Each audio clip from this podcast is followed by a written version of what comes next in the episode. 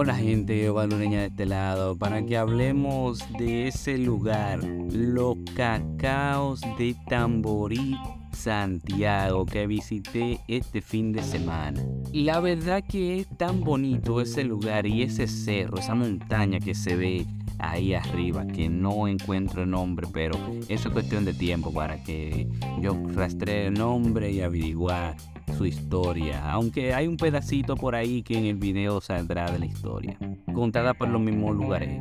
Así que arranquemos. Pues bien, llegando a Boca del Licey Tamborir, encontraremos un puentecito donde cruza el mismo río Licey que dicho río no tiene agua del río Licey, ese usted. Ese es un tema que yo lo voy a tratar luego en la voz del Jack porque a ese río le deforestaron la cabeza y usted sabe que después de eso viene una desertificación de la tierra, ahí no se aplaca el agua y un sinfín de situaciones que hace que el río de esa área muera, principalmente la deforestación. Pues le damos por esa carretera de los cacao, que no es una carretera, no, eso es un camino rural que le han echado cacao hay pedacitos que están buenos, pero hay pedazos que se hacen de azar, que los autos o carros 4x4 hacen bandas y mire, se menea de lado a lado.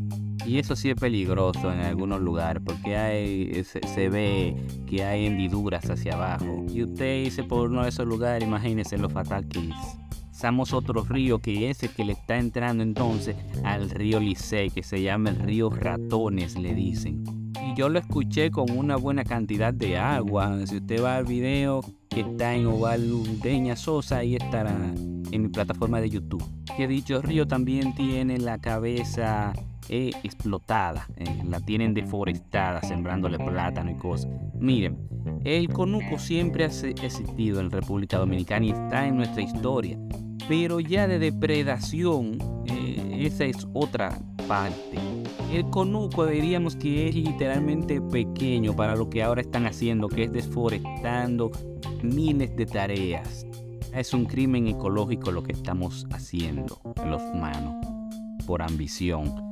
Pero seguimos, seguimos la carretera y como unos 4 kilómetros llegamos al pueblo de Los Cacao. Usted se encontrará ahí frente a frente con ese colmado que paso da al cementerio. También hay un parque está ahí mismo también el club, un samán bien gigante que está ahí, frondoso, bien cuidado por los lugareños, claro está.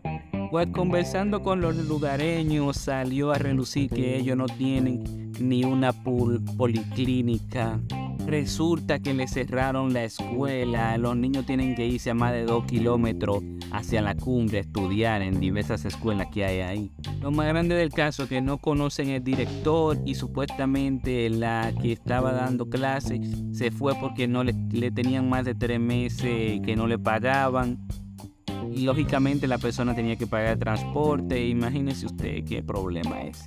Me dicen ahora que veo comentarios que hay una mina, yo no sabía, luego la visitaré, eso se lo tengo por ahí, me lo ponen en, una notita o me lo ponen en un calendario, porque tenemos que visitarla, esa mina también, la cual en el momento no sabía. Yo visité la casa del alcaide, que dicho paso, haciendo prueba para la carretera del Ámbar, le han dañado su propia calle, la calle del alcaide, entonces está todo un lodazar después que tenía cacajo. Usted sabe qué es También subí el dron y ahí podrán ver algunos pelados que dicen la gente de ahí mismo que eran haciendo prueba para la carretera del Ámbar. Y eso se llama ahí Quijaquieta, el callejón, la calle de Quijaquieta.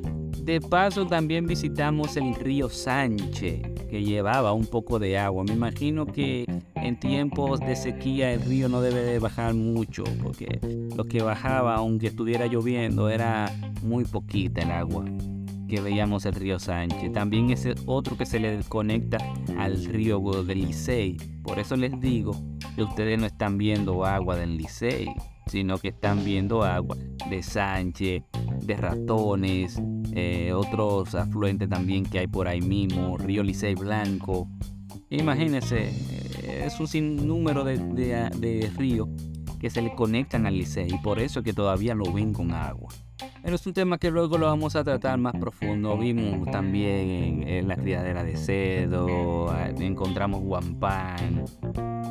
Y una hoja que le dicen plaqueta, que si se la toman en test, pues le dará, le subirá el nivel de la plaqueta, dicen los lugareños. También vimos cómo hacen el café, maravilloso. A mí me encantó. Yo, yo, eso fue un toque de té hecho así, el, café, perdón, hecho así, que yo dije, no, yo tengo que volver luego más pasito a beber de este café tan, eh, tan sabroso que estaba, muy diferente. Bueno, de paso, yo le voy a dejar una imagen 360 que la estaré subiendo en Facebook también la estaré subiendo al Google Map. Tengo que andarle rápido a eso porque Google Map se está desvinculando de la aplicación que uno sube esas imágenes 360. Así que le, estaré dejando todo eso para que lo encuentre. Si lo busca en el mapa, también aparece como los cacao tamboril o los cacao de tamboril. Esperemos que esta comunidad sea atendida igual que todas las otras que tienen situaciones de primera instancia para estas comunidades que son bastante importantes.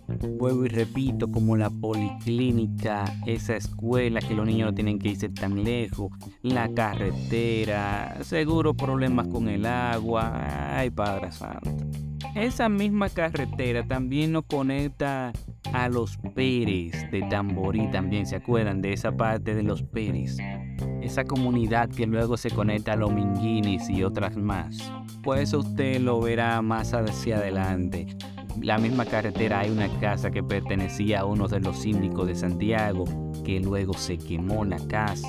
Bueno, lo único que le pido es paciencia porque esto toma tiempo y yo voy haciendo lo más rápido que pueda. Así que ahora nos despedimos desde Lo Cacao.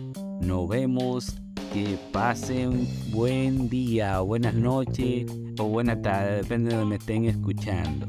Adiós, cuídense, nos vemos.